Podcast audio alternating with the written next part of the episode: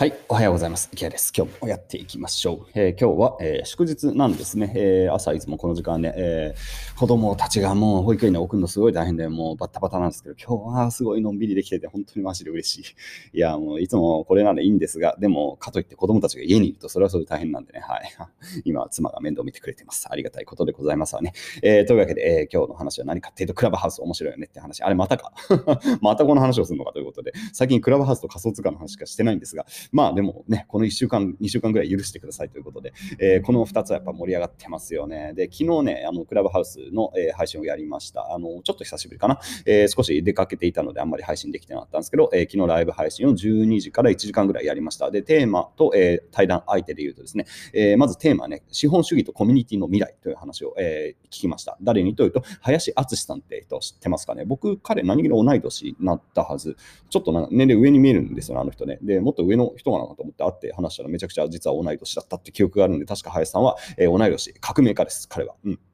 もう革命家っすよ、本当に。いや、すごい人なんですよね。で、僕はあんまりこう、まあ、でも人のことをよく褒める、褒めるか？いや、でも、すごい人しか褒めないんですよ、僕は基本的に。いや、林さんはもうね、あの人はすごいよ、マジで。本当に、まあ、すごい人ですよ、本当に。まあ、よくやりますわってことをね、思わされます。で、そして思想的ですね、非常に。ゆえに、えー、彼がやってることって非常に分かりにくいんですよ。林敦というね、そのね、今の才能ですよね、あれはね。あの人がやろうとしてることが、いかんせこう分かりにくくて、そして頭が良すぎて話が、話がすっ飛んで聞こえるっていうね、まあ、天才タイプっていうか、もう多分相当考えてんだな、頭の中で。頭の中で考えすぎてですね、あの、一般と距離が非常に開いている。でも、ものすごく価値があることをやっていて、まあ、すごいもう研究者とかに近いようなね、えー、方なんですよ。まあ、そんな林敦とね、えー、お話をさせていただきました。で、彼は何をやってるかっていうと、えー、NCL、Next Commons Lab っていうね、まあ、資本主義の未来、うん、ポスト資本主義を、えー、実現していくってことをやっています。まあ、もう何言ってるか分かんないっていうか、本当になんかもう本当に革命家ですよ、だからね。うん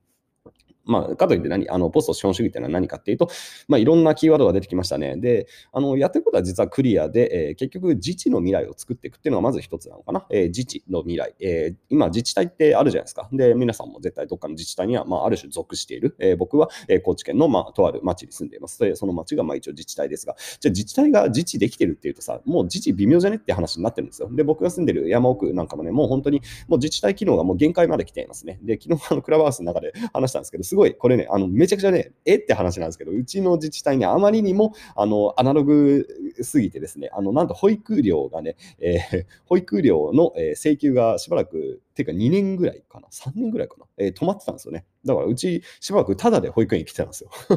いや、でも結局、もちろんあと全部払ったんですけどね。いや、だからそれさ、いや、気づくからさ、いや、でもえうち保育園の請求来てないですけど、みたいなこと言ったら、えー、今計算してるんでちょっと待ってくださいって言って2年。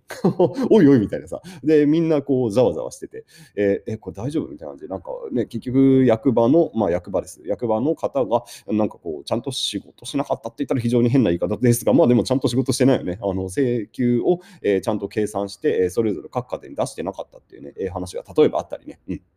いやさ、なんかもう、なんか自治が崩壊してますよね、それね。えもちろん、まあ、結果往来というか、まあ、一応ちゃんとさ、えー、みんなお金を払って、最終的には帳簿的にはあったんでしょうけど、なんかね、そういう話が結構多いんですよ。あの田舎に住んでる人とか分かりますよね。なんか結構あるじゃないですか、そう。まあ、特にお金関係かな。別に多分誰か悪気があってやってるんじゃなくて、本当に純粋に、えー、なんか能力不足、あるいはシステムが、えー、しょぼすぎて、えー、いろんなところが管理できてないと。だから税金の徴収すら多分まともにできてないっていう部分も多分あるんじゃないかな。僕結構不安なのは、えー、僕の町民税とかちゃんと計算されてるのかなっていうのは結構わかんない。多分間違って請求されてる気がするんだよね、マジで。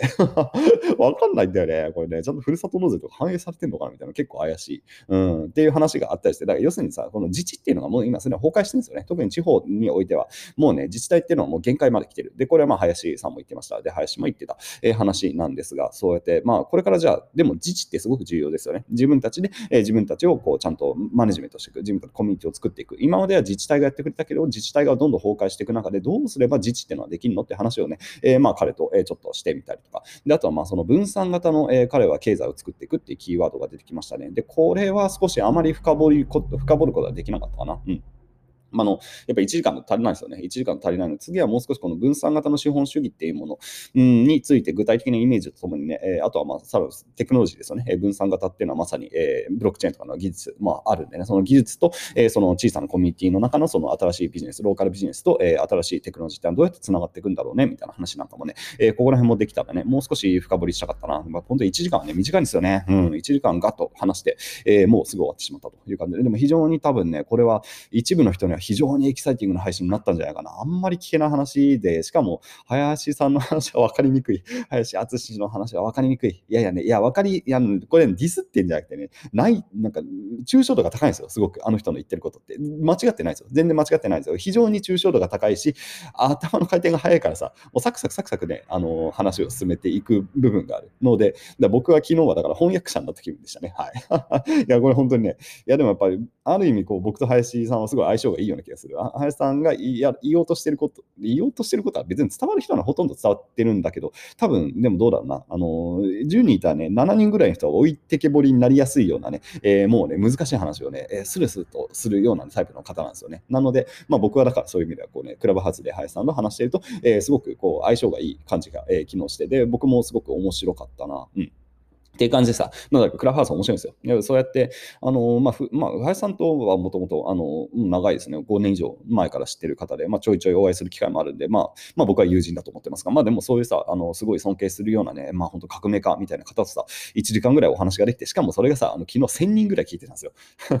いや、平日の昼まで1000人さあ、資本主義の未来について聞くってすげえセッションなんですかってします。1000人ってだってどこのホールを貸し切ってんだよみたいな話で、ね、2人のその話を1000人の人がこうね、遠隔で聞いてくれてて、しかも僕もやって楽しいし、まあ多分林氏、うん、林さんもきっと楽しかったんじゃないかな。またやりましょうみたいな話になったんでね、もうもう少し次は、えー、いろんなテーマをね、深掘りしながら、もうちょっとそのな分散型資本主義とテクノロジーみたいな話をしたいかな、個人的な。で、リクエストだったのはその地方の教育、うん、と、またテクノロジーとかね、えー、その、えー、コモンズって言葉あったんですけど、その共有的なコミュニティ、えー、共有罪みたいなものをどうやって作っていくかみたいな話。いや、まだまだ深められるな。うん。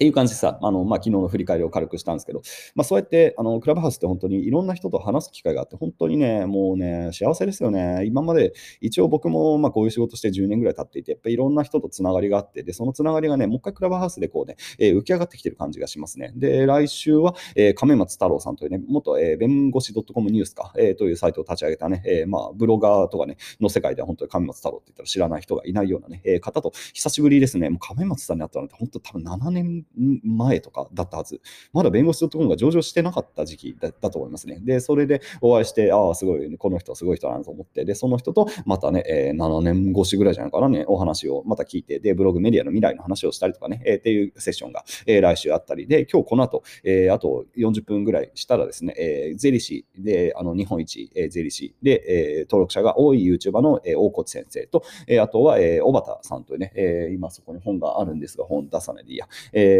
子供の教育、まあ、関係、まあ、あの人いろんなことやってるから、えー、地方創生とか、えー、子供の教育とか、まあ、いろんなことをやってる、えー、小畑、えー、和樹って呼んだよね、和樹っていうの小畑さん、うん、と、えー、お話をすると。で、3人で、えー、子供の、えー、マネーリテラシーについて、えー、子供のマネー教育かについて、えー、話をするというね、1時間ぐらい一応セッションを予定しています。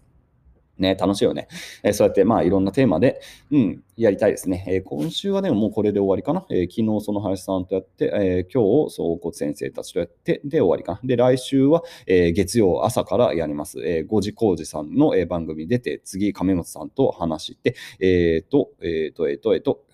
あ金曜日は、え国富さんと話して、えー、すごいね、いっぱい入ってるわ。いや、でも本当幸せですね。こうやってね、いつも本当一人語りでやってますから、こうやって、えー、クラブハウスを通していろんな人と対談できて、僕は本当に楽しいよというね、えー、皆さんとこうハッピーを共有したくて、今日はそんな話をしてみました。うん。よし、子供たちは静かにしていて、うん、下でなんかいろいろ家事を手伝ってるようですね。本当ね、家の仕事を手伝ってくれないと本当に嫌ですよね。うん、ね。わかりますよね。まあでも今結構子供たち、なんかすごい家の仕事を手伝ってくれてて、非常に助かるという感じで、うん、頑張って今日もやって、えー、仕事をしていきたいと思います。それでは皆さん、良い一日を。